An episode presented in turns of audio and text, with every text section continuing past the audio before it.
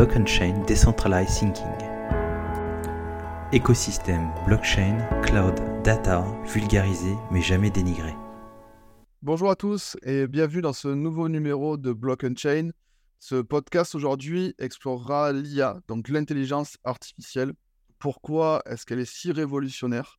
On parlera de la définition, on fera un tour sur l'historique, on parlera des hivers de l'IA, des différentes approches, etc. Pour m'accompagner aujourd'hui, je suis avec Michael Lelouch et ensemble, nous allons vous partager notre définition de l'IA, donc l'intelligence artificielle, et échanger sur ces enjeux. Alors peut-être pour, pour démarrer, Michael, qu'est-ce que l'IA Bonjour Cyril, merci de m'inviter sur ce podcast. Effectivement, comme tout podcast, on essaye de démystifier la technologie et l'approche. Et aujourd'hui, on va traiter de l'intelligence artificielle et on va commencer par qu'est-ce que l'intelligence artificielle? Alors l'IA, c'est ni plus ni moins qu'un domaine de l'informatique qui va se concentrer sur la création de machines ou de systèmes intelligentes, plus ou moins intelligentes, qui va essayer de surpasser le cerveau humain pour réaliser des tâches plus ou moins complexes, à savoir apprendre, raisonner, planifier, percevoir, comprendre notre monde et interagir avec notre monde. Les applications l'IA commencent vraiment à être nombreuses. Le système n'est pas nouveau. Il existe depuis maintenant plusieurs années. Il se tend à se démocratiser et à s'améliorer grâce à la puissance de calcul et à des algorithmes mathématiques qui sont de plus en plus puissants. C'est pourquoi, en fait, quand on parle d'intelligence artificielle, il faut bien dissocier deux choses. On verra un petit peu plus tard. L'IA n'est que, malheureusement, peut-être que ça va, pour certains, euh, je vais casser certains mythes, hein, mais n'est qu'un système informatique programmé euh, justement pour essayer de, comprendre le cerveau humain et, d'essayer de le surpasser. On en est encore assez loin. On n'est pas encore euh, avec un, Terminator ou autre qui aurait un savoir-faire absolu et qui pourrait tout contrôler tout dominer. C'est ça que tu veux dire, c'est juste des maths en fait.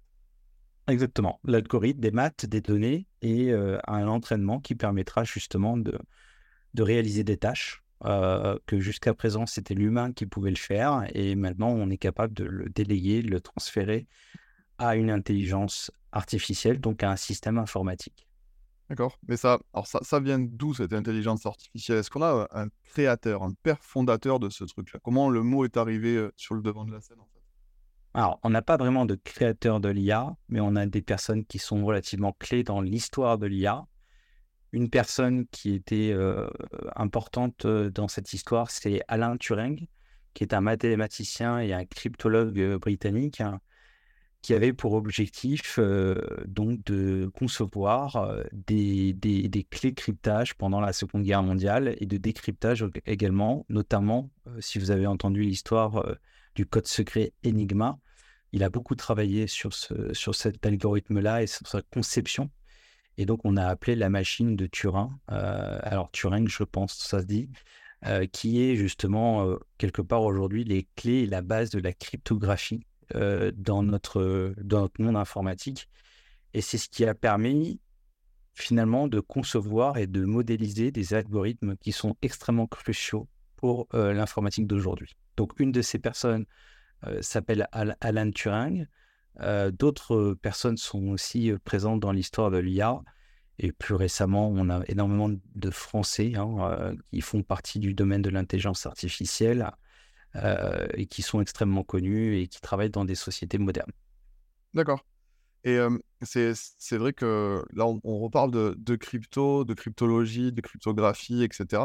Euh, n'hésitez pas à repasser sur nos premiers podcasts où on parlait euh, dans l'écosystème de la blockchain de tout ce qui était euh, cryptographie, échange de clés, etc. Si vous voulez en voir un peu plus sur le, sur le sujet.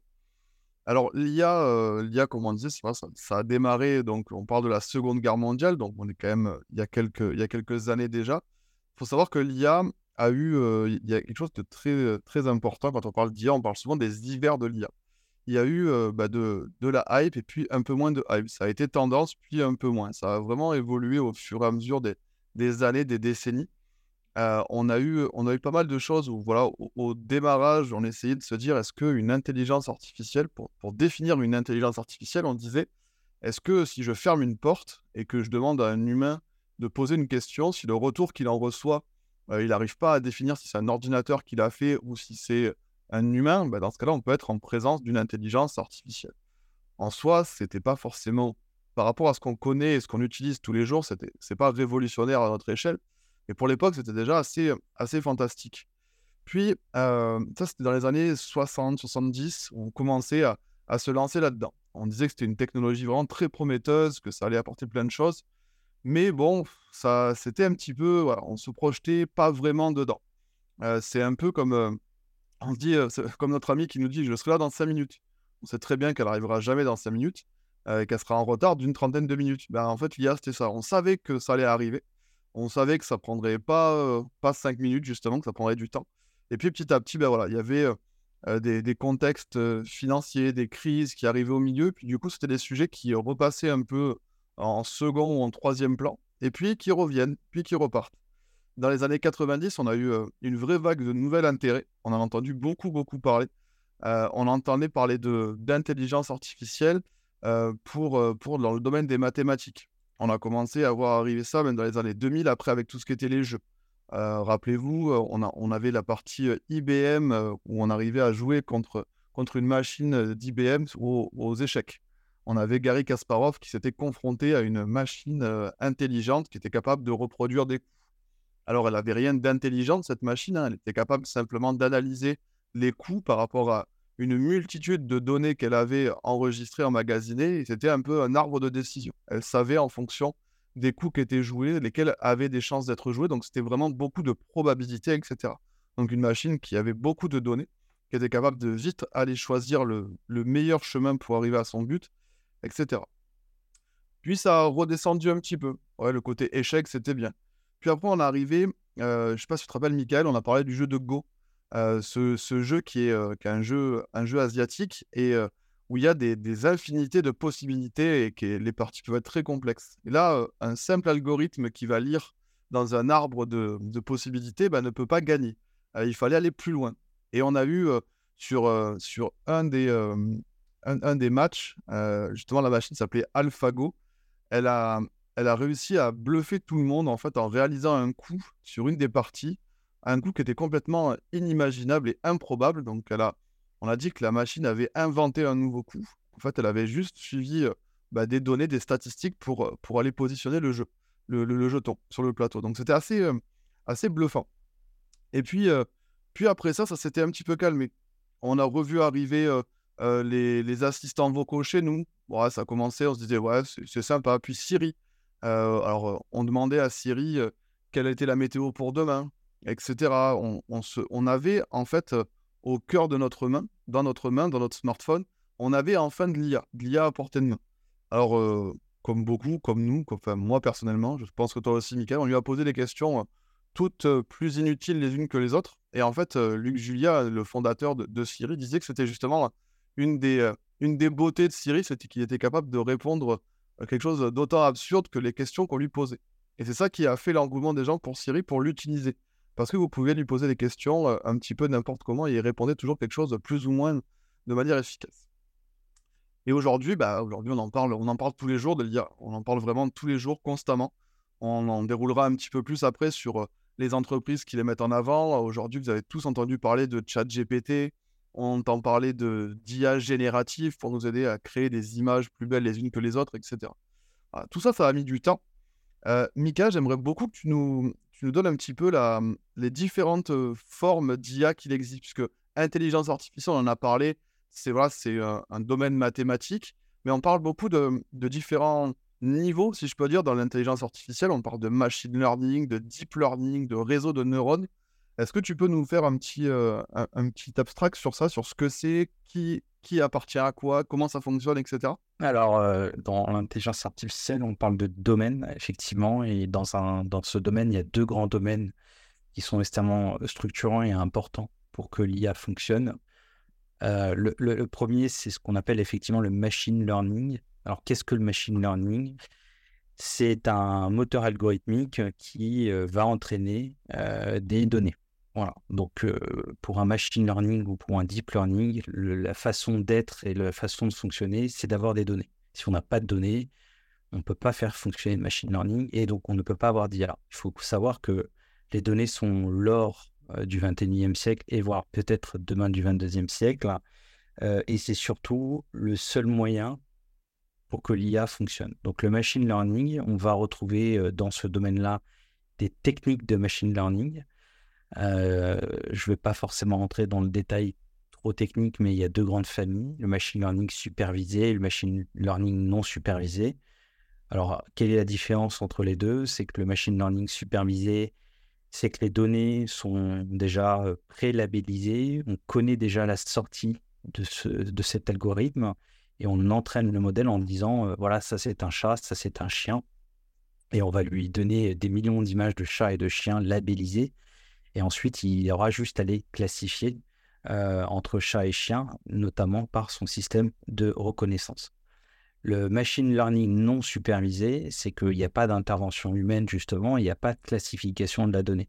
La donnée, elle est brute, elle est ingérée dans ce système algorithmique, et par des techniques mathématiques, on va essayer de trouver des, groupes de data qui y ressemblent. Donc des groupes de chiens, des races de chiens, des races de chats, euh, des races d'oiseaux, etc., etc., justement, bah, soit par de la reconnaissance d'image, c'est un des caractères, soit par d'autres caractères qui permettra de faire en quelque sorte une technique qui est assez connue, le clustering. Le clustering, qu'est-ce que c'est? C'est de faire des clusters de données pour regrouper. Et donc, en fait, on calcule la déviance et la distance entre deux données qui nous permettrait de les, de les grouper ensemble. Et ça, c'est un algorithme qui est totalement autonome, d'accord, le machine learning non supervisé, et ça a des probabilités qui sont assez précises. Et enfin, on a un troisième machine learning qu'on ne parle pas, mais c'est le machine learning de, du renforcement, où en fait ça fonctionne sous forme d'agent. un agent prend, prend des actions, et si les actions sont bonnes, l'intervenant, l'opérateur, entre guillemets, va donner une forme de rewards à, ce, à cet agent, et, l'agent en question va s'améliorer dans le temps en fonction s'il gagne des rewards ou pas.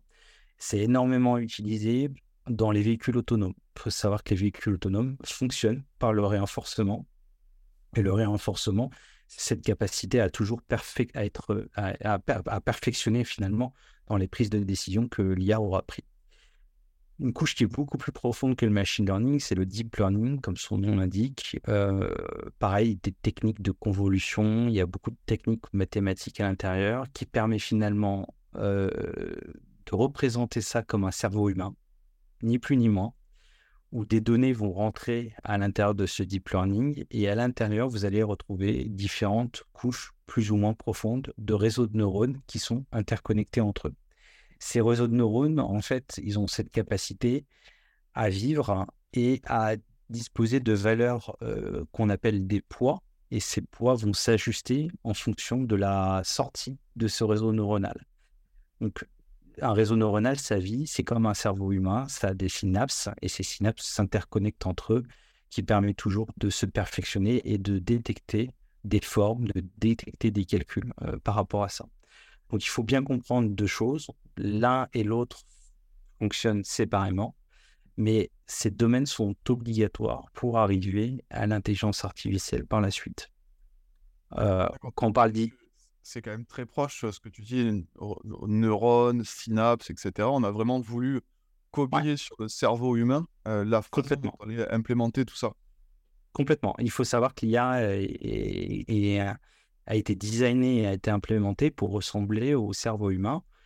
Et pour l'instant, ça n'est pas encore tout à fait le cas, mais on a, on a designé cette, ce domaine-là justement dans le dessus je sais que on en voit pas mal passer de, de notions de d'IA faible, d'IA forte. Est-ce que c'est des choses aussi qui sont liées par rapport aux capacités de, des IA avec les différents modèles dont tu parlais? C'est quoi? C'est une évolution? C'est pas faible dans le sens, ça ne sait pas faire grand-chose. C'est quoi ces deux, ces deux différences-là entre l'IA faible et l'IA forte? Ouais, on, dit IA faible, IA forte. C'est euh, aujourd'hui on ne connaît que l'IA faible. C'est-à-dire euh, l'IA faible, qu'est-ce que c'est?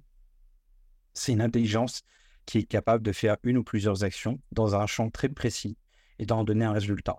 Donc elle n'a pas de sentiment, elle n'a pas la capacité de raisonner par elle-même, elle n'a pas la capacité de prendre des actions par elle-même.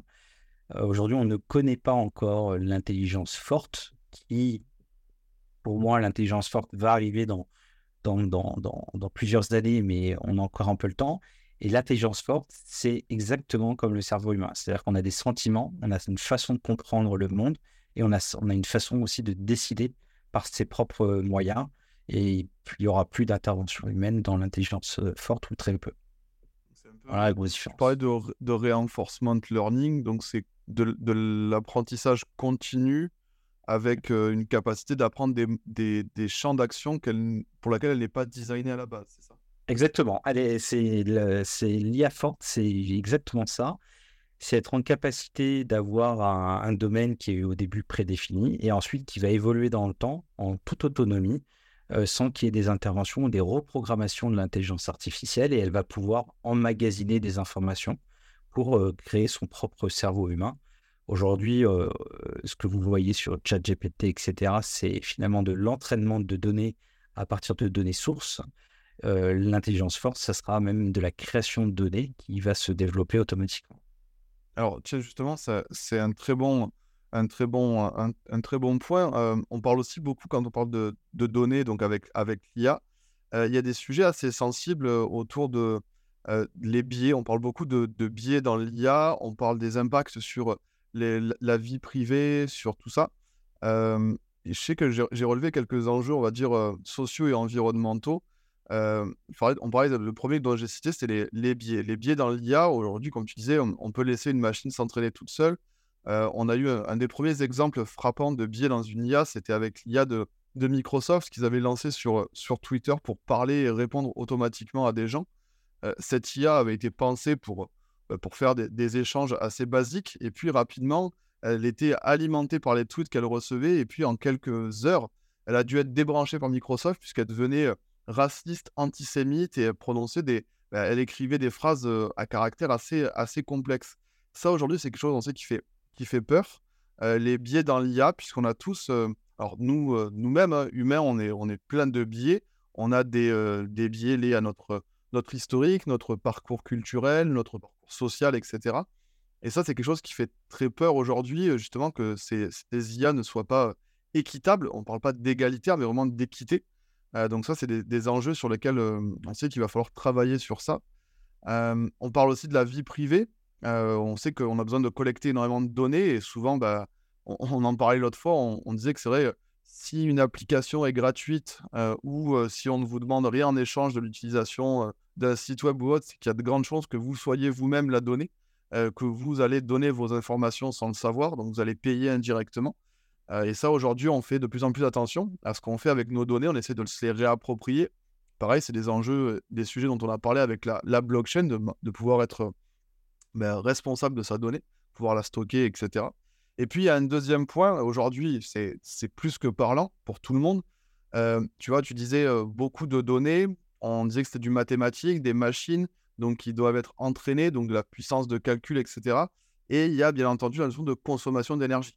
On sait que pour stocker quelques données et leur, leur sauvegarde, leur backup, etc., bah, mine de rien, on va consommer de l'énergie pour avoir des machines qui vont stocker tout ça. Pour entraîner, on a besoin de plus en plus de machines on a des cartes graphiques dédiées pour entraîner, etc., qui consomment beaucoup d'énergie. Donc voilà, ces enjeux-là euh, sont en plein cœur de la stratégie IA pour les entreprises ou pour un gouvernement ou autre, de se dire, voilà, lorsqu'on veut mettre en place de l'IA, il faut penser à ces, euh, ben, les biais qu'on peut, peut mettre à l'intérieur, que ce soit implicite ou pas. Euh, les, les, impacts sur la vie privée, sur les émissions de CO2, les, la consommation d'énergie. Et puis, ça, on en parlera un petit peu plus tard aussi sur l'impact sur l'emploi. Aujourd'hui, on, a tendance à voir euh, l'IA comme euh, un danger, dans le sens où ça va supprimer beaucoup d'emplois. Euh, on, en parlera un petit peu plus tard, un, peu plus en, détail, sur, sur comment aujourd'hui être capable d'accompagner vers ce changement plutôt que de le voir, de voir différemment. Est-ce que tu peux nous comme j'en ai parlé là, des enjeux environnementaux et sociaux, nous parler des, défis qui vont être liés plus aux données Quand tu disais on a besoin de beaucoup, beaucoup de données pour entraîner nos modèles, etc. Est-ce qu'on a des défis justement par rapport à ces données-là en dehors de la, sécurité et de la vie privée? Ouais, il y a énormément de données, de, pardon, de défis liés aux données. Euh, je vais en citer quelques-uns. Euh, déjà, il y a la notion de quantité. Euh, c'est un défi majeur puisqu'on a une pénurie aujourd'hui des problématiques de stockage de données. ensuite, il y a un deuxième défi qui est l'anonymisation. la qualité aussi de la donnée, puisque pour entraîner une intelligence artificielle, il faut des données à la fois brutes, mais surtout correctes et, propres. Et tu, en as parlé tout à l'heure un petit peu dans la notion de biais il y a la notion qui rentre en jeu quand on parle de données, on parle d'éthique aussi et de consentement, euh, et donc de vie privée, hein, de data privacy. Euh, comment la donnée va être utilisée par les organismes pour entraîner les modèles et euh, comment ces questions d'éthique vont rentrer en jeu. Donc si on, regarde et on fait un focus sur quelques-uns de ces défis, déjà le, premier grand défi, c'est la quantité, l'énorme volume de données pour entraîner un, modèle efficace. Hein à la fois en termes de collecte, à la fois en termes de stockage et à la fois en termes de traitement. On va, on va, avoir une explosion sur le marché de l'informatique de ce qu'on appelle les data warehouse, les lakehouse, euh, etc., euh, qui vont euh, bah, justement être la base et la structure et le socle de l'intelligence artificielle. Encore une fois, j'en le disais tout à l'heure, il faudra que les entreprises adoptent des technologies et des solutions de base de données, et notamment orientées vectorielles. On pourra faire l'objet d'un podcast éventuellement pour parler de la base de données, va devenir vraiment très structurant pour l'IA. Ensuite, l'anonymisation est importante, protection de la vie privée des individus. Euh, ça va être essentiel pour que ces données soient complètement euh, euh, à la fois labellisées pour, pour, pour leurs data, mais surtout anonymisées et pour éviter qu'on puisse identifier euh, les, données euh, de, personnes. La qualité, euh, je disais tout à l'heure, la qualité, il faut que ça soit vraiment de haute qualité pour avoir des modèles performants. Si on n'a pas de, qualité de données, les modèles ne seront pas performants et donc on pourrait avoir du bruit. et le bruit, en fait, c'est très gênant pour l'intelligence artificielle parce que ça, ça biaise un petit peu les, les algorithmes. donc, c'est vraiment des défis qui vont être liés à la donnée et qui sont dès à présent des enjeux pour les entreprises comment structurer, comment stocker, comment labelliser, comment anonymiser euh, ces données avant même de commencer à penser à faire de l'intelligence artificielle. C'est extrêmement important. Je pense que une entreprise ne peut pas dire je vais faire de l'intelligence artificielle ou je vais concevoir de l'intelligence artificielle sans même réfléchir au sujet de la donnée, à son cycle de données et à son stockage. C'est juste pas possible en fait. Voilà. On, on, part pas, on part pas dans un sujet d'IA, justement, on en parlera un, peu après, comment les entreprises doivent appréhender tout ça. Mais euh, l'idée, c'est clairement de savoir ce qu'on veut faire de ces données, comment on veut l'utiliser, et pas de se dire on va faire un projet d'IA ou un produit à base d'IA sans avoir de données à, utiliser euh, en amont pour, pour tout ça. C'est ça. C'est ce qui est intéressant, tous ces challenges dont on parle là, ils, sont, ils sont assez ils, sont perceptibles et compréhensibles par, par l'ensemble des gens aujourd'hui. On, se rend compte de tout ce que ça peut, ça peut, bah, ça peut demander comme effort, etc. Il y, a, un sujet, je disais tout à l'heure, sur, l'emploi, où aujourd'hui, on, se dit, ça y est, l'IA va nous remplacer. C'est quelque chose qu'on on voit, très souvent, les gros titres ou les, titres qui aiment beaucoup récupérer des clics sur, Internet, etc., où on vous dit, l'IA va remplacer telle et telle personne, tel tel type de métier n'existera plus aujourd'hui. J'aimerais juste faire une petite analogie avec ce qui s'est passé à moitié du 19e siècle, donc il y a quelques, il y a quelques dizaines d'années hein, sur, sur l'arrivée de l'électricité. En fait, c'était exactement la même chose. l'arrivée de l'électricité dans l'industrie, c'était tout le monde était inquiet. On s'est dit, mon Dieu, on va remplacer les humains par des chaînes d'assemblage avec tout électrique, etc. On s'est dit, c'est parti, on va automatiser, on va être surproductif et on va supprimer les humains là-dedans. Et puis, toutes les usines ne seront qu'avec de l'électricité, des machines électriques, et puis ce sera terminé pour nous, on n'aura plus rien à faire. En fait, si on regarde ce qui s'est passé, quand, on a, quand on a appréhendé en fait cet outil-là, l'électricité, on, on s'est dit, ben oui, on a automatisé, c'est clair, on a augmenté la productivité, ça a permis de créer des nouvelles machines, ok, mais ça, a réalisé des tâches complexes de manière beaucoup plus rapide et précise, mais ça a aussi permis d'avoir de plus en plus une croissance en termes de, nouveaux secteurs d'activité. C'est-à-dire qu'on pouvait, on pouvait créer beaucoup plus de, voitures dans l'automobile notamment. Euh, on a développé vachement plus l'électronique. Le secteur de la chimie a, été, a, permis d'être beaucoup plus productif. Après, ça a créé de nouvelles industries. Bah oui, parce qu'avant l'électricité, on ne pouvait pas se projeter dans, beaucoup de choses. Aujourd'hui, euh, pour vous, c'est logique d'avoir des appareils électroménagers dans votre salon, etc., d'utiliser un micro-ondes, tout ce genre de choses-là. ça, ça n'existait pas, donc il a fallu les inventer. Donc ça nous a permis de nous challenger, de nous ouvrir la voie vers des, nouvelles, des nouveaux processus de fabrication, des nouveaux types d'objets, etc. Ça a aussi nécessité un besoin en compétences. Bah oui, forcément, quand on a une nouvelle technologie, il va falloir la comprendre, la manipuler, la manier et, bah, s'en servir pour développer des produits. Donc ça, ben, au final, on a créé beaucoup de nouveaux métiers. Des ingénieurs, des électriciens, des réparateurs, des spécialistes en électronique, etc. Donc ça forme des nouvelles générations avec des nouvelles technologies. Et puis ça permet de, l'innovation continue. En fait, grâce à l'électricité, comme, comme on a créé des nouvelles industries, ben, on a créé de l'innovation, on a créé des nouvelles choses. Grâce à l'électricité, on a pu créer des transistors. Grâce aux transistors, on a pu créer des micro-ordinateurs. Grâce aux ordinateurs, on a fait tout ça, et ainsi de suite. Donc en fait, chaque technologie, chaque innovation, on amène une nouvelle. Et puis, avec l'électricité aussi, on a eu un, truc qui était important, c'est les changements de modèles commerciaux.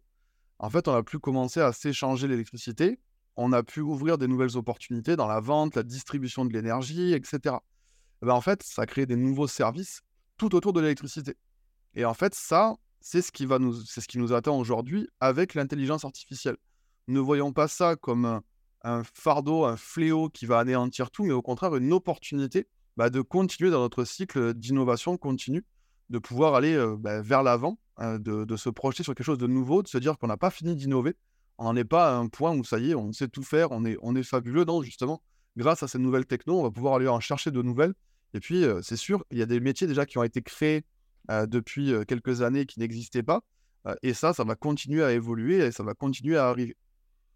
Et J'aimerais bien que tu nous parles, Mika, justement de, l'IA dans les entreprises. Comment est-ce qu'aujourd'hui, parce qu'on sait que toutes les entreprises parlent d'IA à un moment donné, comment, comment aujourd'hui c'est perçu dans une entreprise? Tu disais qu'il fallait penser à la donnée en amont, mais concrètement, pourquoi une entreprise aujourd'hui doit aller faire de l'IA Oh là, vaste sujet.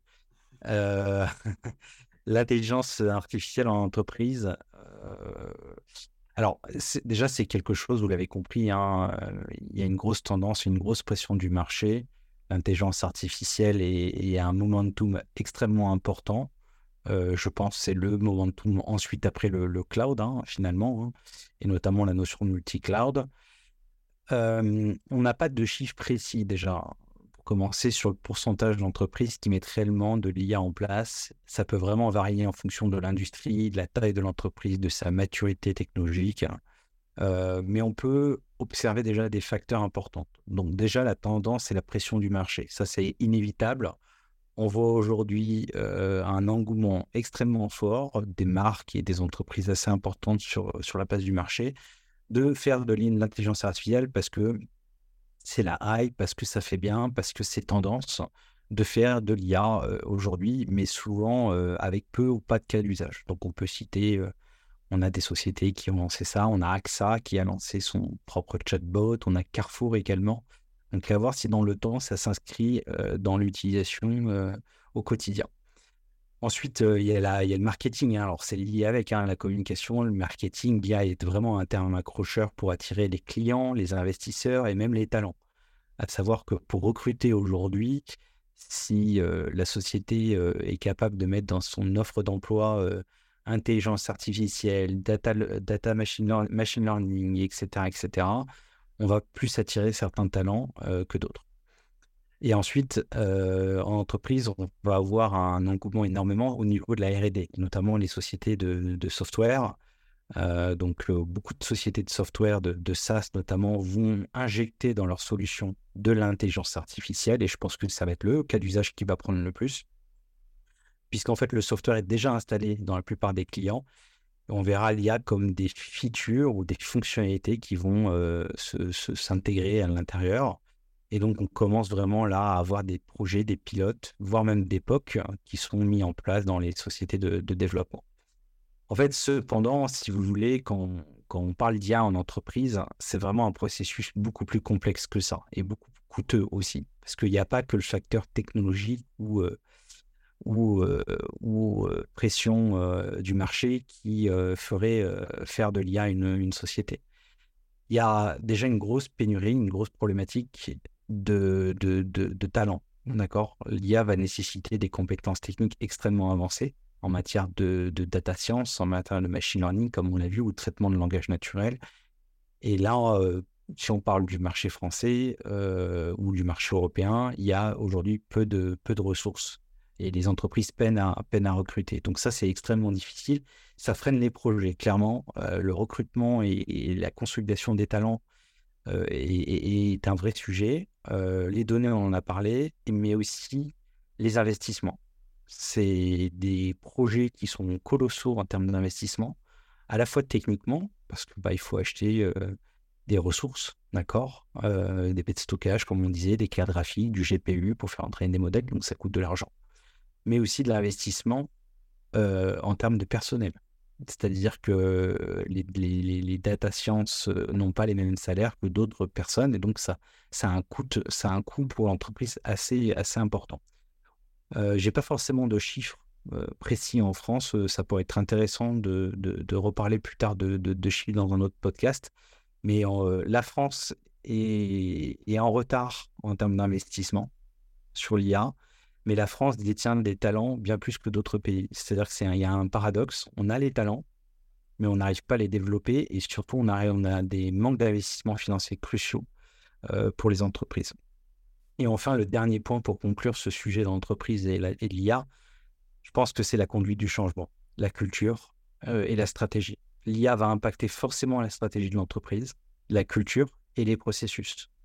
Donc c'est vraiment un point extrêmement qui peut être douloureux une fois que le projet d'IA est mis en place.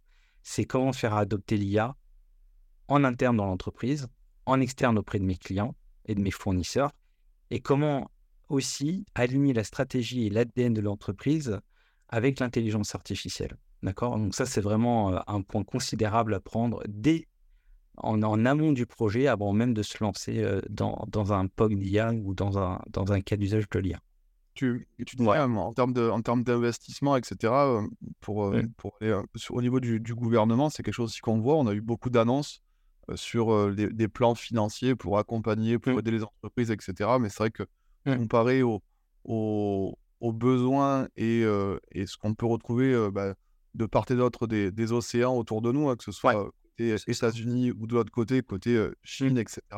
C'est vrai qu'on se retrouve encore une fois un petit peu au milieu, un peu les, les régulateurs, on parle toujours de, de, nous comme les régulateurs, etc., de l'Europe au milieu des deux. Mais voilà, c'est vrai que mine de rien, on a une volonté en France d'investir là-dedans. Euh, on peut regarder tout ce qui se porte autour de la mission euh, Villani, qui avait été des projets euh, gouvernementaux justement d'accompagner les entreprises dans l'IA. Mais c'est vrai qu'aujourd'hui, comme tu dis, on, manque d'investissement, on va dire, à plus, plus haute dose, plus forte valeur peut-être. Pour, mmh. on, a les talents, mais il nous manque juste peut-être un peu d'argent pour, pour aller plus. C'est ça, exactement, tout à fait. Est-ce que, est que tu peux nous partager peut-être des, cas concrets? Parce que là, depuis tout à l'heure, on, explique ce que c'est l'IA, comment ça peut fonctionner, etc. Mais concrètement, euh, aujourd'hui, euh, des, secteurs connus où il y a des, applications de l'intelligence artificielle. Tu en aurais deux, trois à nous partager Ouais, il y, en a, plusieurs. Le plus connu, hein, c'est ChatGPT. Euh, je pense que tout le monde a entendu ChatGPT ou, Microsoft Bing. C'est des cas d'usage de ce qu'on appelle de natural language, donc euh, la capacité euh, du GNI, euh, capacité à, générer du texte à partir de, mots-clés ou à partir de phrases simples. donc ça, c'est, on va dire, les plus connus hein, dans le domaine particulier public. Hein. Ce qui est aussi connu, c'est les assistants vocaux, même si c'est pour moi une forme d'intelligence artificielle, mais ça ne va pas aller jusqu'à euh, ChatGPT. Euh, maintenant, après, quand on regarde dans le, dans le monde professionnel, il y a comme, on va dire, trois grosses sociétés qui, tirent son jeu, voire peut-être quatre. Euh, bon, la première, c'est historique, c'est IBM avec Watson. C'est assez emblématique parce que Watson aujourd'hui est utilisé dans la partie santé avec Watson Health, qui est une plateforme d'apprentissage automatique des traitements à la fois de langage naturel, mais aussi qui va permettre de traiter énormément de quantités médicales et créer des articles de recherche, analyser des dossiers médicaux ou des images médicales. donc ça, c'est le, le, la société, une des sociétés historiques les plus connues. plus récemment, on a Tesla, donc fabricant de voitures électriques qui a introduit l'IA dans ses véhicules, notamment avec un data center qui s'appelle Dojo. Euh, en fait, Tesla fait vraiment l'IA puisqu'il utilise des capteurs, des caméras, des lidars, des radars qui va collecter en temps réel finalement l'environnement routier. Et l'IA, quasiment en, temps réel, va traiter ces données pour réguler, par exemple, la, vitesse de la voiture, maintenir la voiture dans sa voie, ou voir atteindre ce qu'on appelle le full self-driving, donc la capacité de conduite autonome dans certaines situations. Et ça, c'est concrètement une application de, l'IA dans le monde automobile. Troisième point qu'on peut voir dans le commerce de détail, c'est Amazon qui va utiliser de l'algorithme de recommandation sur son site e-commerce pour justement analyser les habitudes d'achat de leurs clients, les produits les plus pertinents et aussi également utiliser au sein même d'Amazon en interne l'IA pour ses propres entrepôts pour optimiser la gestion de stock et la logistique, avec par exemple des robots autonomes pour déplacer des, articles et, améliorer euh, finalement l'efficacité opérationnelle de, Amazon en interne. Donc tous ces, euh, tous ces, tous ces secteurs, euh, là c'est juste des exemples, hein, mais il y a énormément d'autres exemples. Il y a Microsoft aussi, on peut citer. Il y a Nvidia qui fait beaucoup d'IA à la fois dans la fabrication de C++, mais aussi en interne, qui propose des frameworks. Donc on voit, euh, on voit un regain, je pense, euh, euh, de, sociétés historiques comme, comme Facebook, etc., à trouver un nouvel élan sur cette IA pour les 20 prochaines années et trouver des nouveaux cas d'usage associés à ça. Là, là, on était sur des. Donc, tu as donné des exemples concrets d'entreprises qui aujourd'hui bénéficient de l'IA pour, pour faire du commerce, pour voilà, en tirer parti des bénéfices, etc. On, peut aussi, on peut aussi citer, j'ai deux, trois exemples comme ça d'entreprises qui ont, on va dire, des, des vocations peut-être un, peu plus, un peu plus sociales ou environnementales, notamment dans le traitement de l'agriculture. une entreprise parmi tant d'autres, mais Agrobotics notamment, en fait, va utiliser bah, de la reconnaissance d'images. Donc, on va prendre des images avec des drones, etc., pour analyser les cultures avec bah, différents capteurs sur les drones pour voir en profondeur dans les sols, etc. On va étudier la richesse du sol pour pouvoir bah, limiter la quantité d'eau à mettre dans les champs, traiter au mieux les maladies quand une, un, champ va avoir des, des, parcelles plus contaminées que d'autres, etc. Comment optimiser le traitement, donc réduire en fait le besoin en pesticides éventuellement, etc. Donc ce côté-là est aussi très intéressant l'IA, ça permet aussi de, de, de, nous aider à, un peu à, sauver notre planète quand on peut le faire. J'avais vu aussi une entreprise qui s'appelait Whitebook, qui, qui, elle était autour de la conservation de la faune. En fait, c'est une, intelligence artificielle qui est derrière, qui permet de. ils analysent énormément de, photographies prises dans la nature par les individus, par les gardes forestiers, etc., de manière à identifier qui sont les, qui sont les, animaux présents pour pouvoir les protéger, savoir où est-ce qu'ils sont, etc. Et ils peuvent analyser les différentes caractéristiques des, animaux, les rayures pour les tigres, etc. donc c'est vraiment intéressant aussi pour nous aider à, se dire qu'on peut préserver notre territoire grâce à ces technologies-là. Et puis, un truc qui est intéressant, c'est tout ce qui va être recyclage. donc nous aider, type, j'avais AMP Robotics, donc c'est une entreprise qui travaille avec de l'intelligence artificielle pour améliorer la gestion des déchets. c'est du tri de déchets automatisé, avec derrière des robots en plus qui sont équipés de caméras. Les algorithmes, en fait, ils apprennent de ce qu'ils voient passer devant eux pour trier les différents déchets au bon endroit. Alors, encore une fois, le but, c'est pas de, de remplacer l'humain, c'est d'être augmenter la qualité de ce qu'on va pouvoir faire en traitement, etc. Donc, voilà un petit peu d'autres d'autres cas d'usage qu'on a de l'IA qui peuvent sortir un peu de l'ordinaire de ce qu'on peut se dire en, en disant voilà, l'IA, c'est fait que pour nous faire consommer de la donnée, pour consommer, pour acheter des produits. Il y a aussi d'autres sujets. Écoute, Michael, je te remercie pour, euh, pour ton temps. On a passé euh, un bon moment ensemble à parler de, de l'IA, de ses cas d'usage, etc. notre prochain podcast sera sans doute tourné encore avec, euh, avec l'IA, sur ce que c'est l'IA générative, aller plus loin, comprendre peut-être plus en détail les différents types de modèles, peut-être donner plus de cas concrets, avoir des intervenants avec nous. En tout cas, on vous remercie pour votre temps. N'hésitez pas à liker, à partager, à nous faire vos feedbacks comme vous le faites déjà pour qu'on continue nous aussi à, s'améliorer. Euh, on vous rassure, derrière, ce n'était pas des IA qui vous ont raconté et qui ont passé ce temps avec vous. On est bien des, êtres humains en chair et en os. Euh, mais voilà, c'était intéressant et important pour nous, euh, pour faire suite à nos différents podcasts sur le cloud, sur la blockchain, etc., de parler de l'IA pour, pour le plus grand nombre et de, partager ça avec vous. Michael, je te remercie pour ton temps. Merci à toi, Cyril. Merci à vous et très bonne journée et à bientôt. Et à très bientôt. Au revoir. Blockchain Decentralized Thinking. Écosystème, blockchain, cloud, data, vulgarisé mais jamais dénigré.